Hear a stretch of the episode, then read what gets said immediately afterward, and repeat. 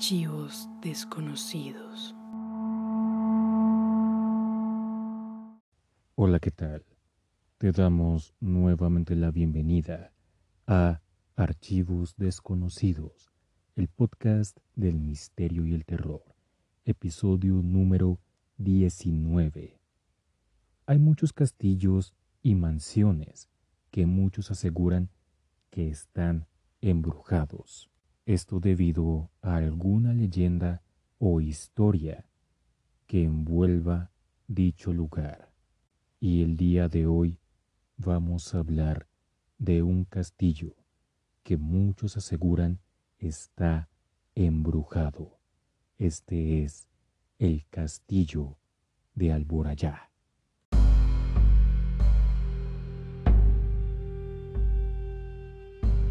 Colombia, Barranquilla. Barranquilla es conocida por ser una ciudad alegre y llena de color, además de la amabilidad y la alegría de las personas que viven ahí, y también por sus grandes festividades. Pero muy pocos saben que en Barranquilla hay un castillo, un castillo abandonado y que muchos aseguran está embrujado. Este es el castillo de Alborayá. Dicen que su origen data del siglo XX y según la leyenda, en un principio el castillo le pertenecía a un hombre de apellido Rondón, un mestizo, hijo de un padre español y una mujer afroamericana.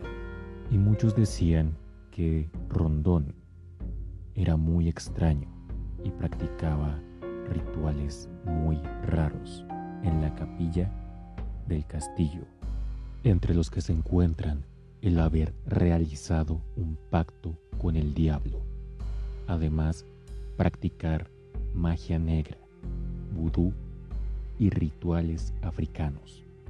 También sacrificaba animales, degollándolos y usando su sangre para bañarse desnudo e incluso con esa misma sangre bañar a su caballo para al final cabalgar con él y ver que ninguna persona se acercara a su terreno. Si alguien osaba entrar a sus tierras, Rondón lo asesinaba y con la sangre del cadáver bañaba a su caballo. Sus vecinos estaban al tanto de los rituales que realizaba Rondón, por lo cual dichos vecinos lo odiaban y temiendo de que dichos vecinos le hicieran algo, Rondón decidió mudarse y poner a la venta el castillo. Su siguiente dueño fue un español llamado Miguel Borrás, un terrateniente, casado con una hermosa mujer que, al igual que Rondón, poseía costumbres igual o incluso peores que las de Rondón.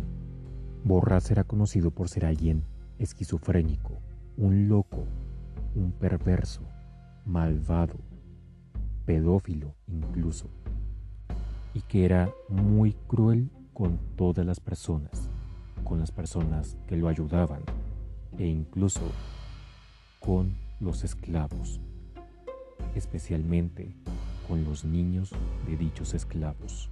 Además, obligó a dichos niños a construir una serie de túneles que rodeaban el castillo y en esos túneles Rondón abusaba, violaba, encadenaba y asesinaba a esos niños. Al final, su esposa se enteraría de las actividades que él realizaba, por lo cual subió a la parte más alta del castillo e intentó suicidarse lanzándose al vacío. Pero para desgracia de ella, no lo consiguió. Solo quedó inválida y puesta en una silla de ruedas. Después su esposo tuvo la osadía de llevar a su esposa y encerrarla en los túneles para que ella presenciara cómo él torturaba y asesinaba a esos pequeños niños. Se dice que al final ella murió de inanición. Eso quiere decir privación del alimento. En cuanto a Borrás, no se sabe muy bien qué pasó con él. Algunos dicen que murió de causas naturales. Otros dicen que un esclavo lo asesinó. Lo que en verdad le pasó es un misterio. En cuanto al castillo, en 1958 pasó a manos de una señora llamada Ernestina García Santo Domingo y en 1961 fue vendida al municipio de Barranquilla. Actualmente el castillo sigue abandonado y muchos esperan que el gobierno autorice una restauración y lo consideren un patrimonio cultural, pero por ahora sigue abandonado. En los alrededores se construyó una institución educativa y justo cuando estaban construyendo dicha institución encontraron los famosos túneles que construyó Miguel Borrás. Hoy en día estos túneles están sellados para la seguridad de los alumnos y que no tengan un accidente. Y varios reportes y testigos han asegurado que en los alrededores del castillo e incluso en la institución educativa han visto apariciones, entre las que destacan un niño con turbante, también un hombre con una barba muy larga y usando también un turbante. También la aparición de una monja sin pies e incluso muchos han dicho que han visto a la esposa de Miguel Borrás.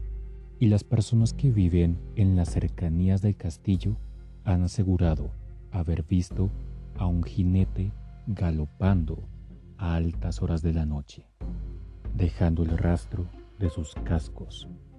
También se escuchan gritos y lamentos. Incluso dicen que algunas personas van al castillo, pero no para visitarlo o ir por curiosidad. No, van a los árboles que rodean el castillo para así acabar con sus vidas. E incluso hay personas que van al castillo y toman alguna piedra o un escombro del lugar. Algunas personas lo hacen de colección y muchos aseguran que los que toman alguna piedra o escombro del castillo por las noches tienen pesadillas en donde son torturados de una manera horripilante, por lo cual al día siguiente deciden devolver las piedras. ¿Tú qué piensas? ¿Crees que la supuesta leyenda que envuelve el castillo es cierta o son solo meras suposiciones? Saca tu propia conclusión.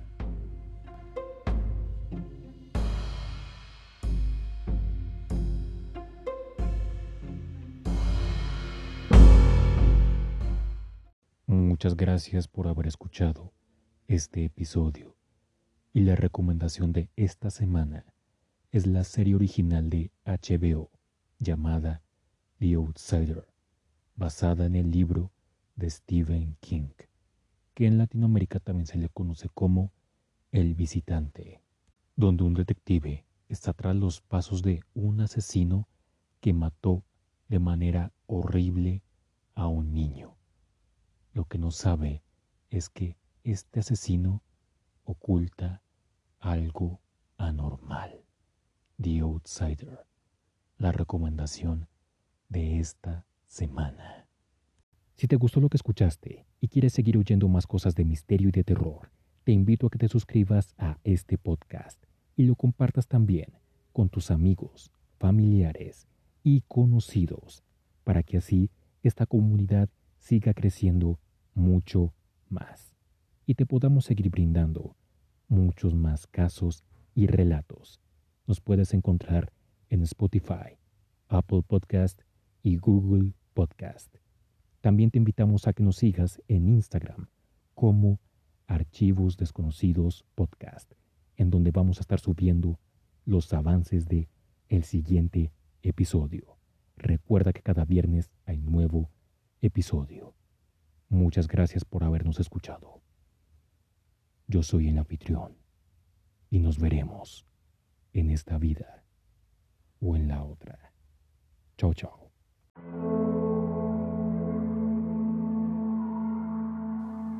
Archivos desconocidos.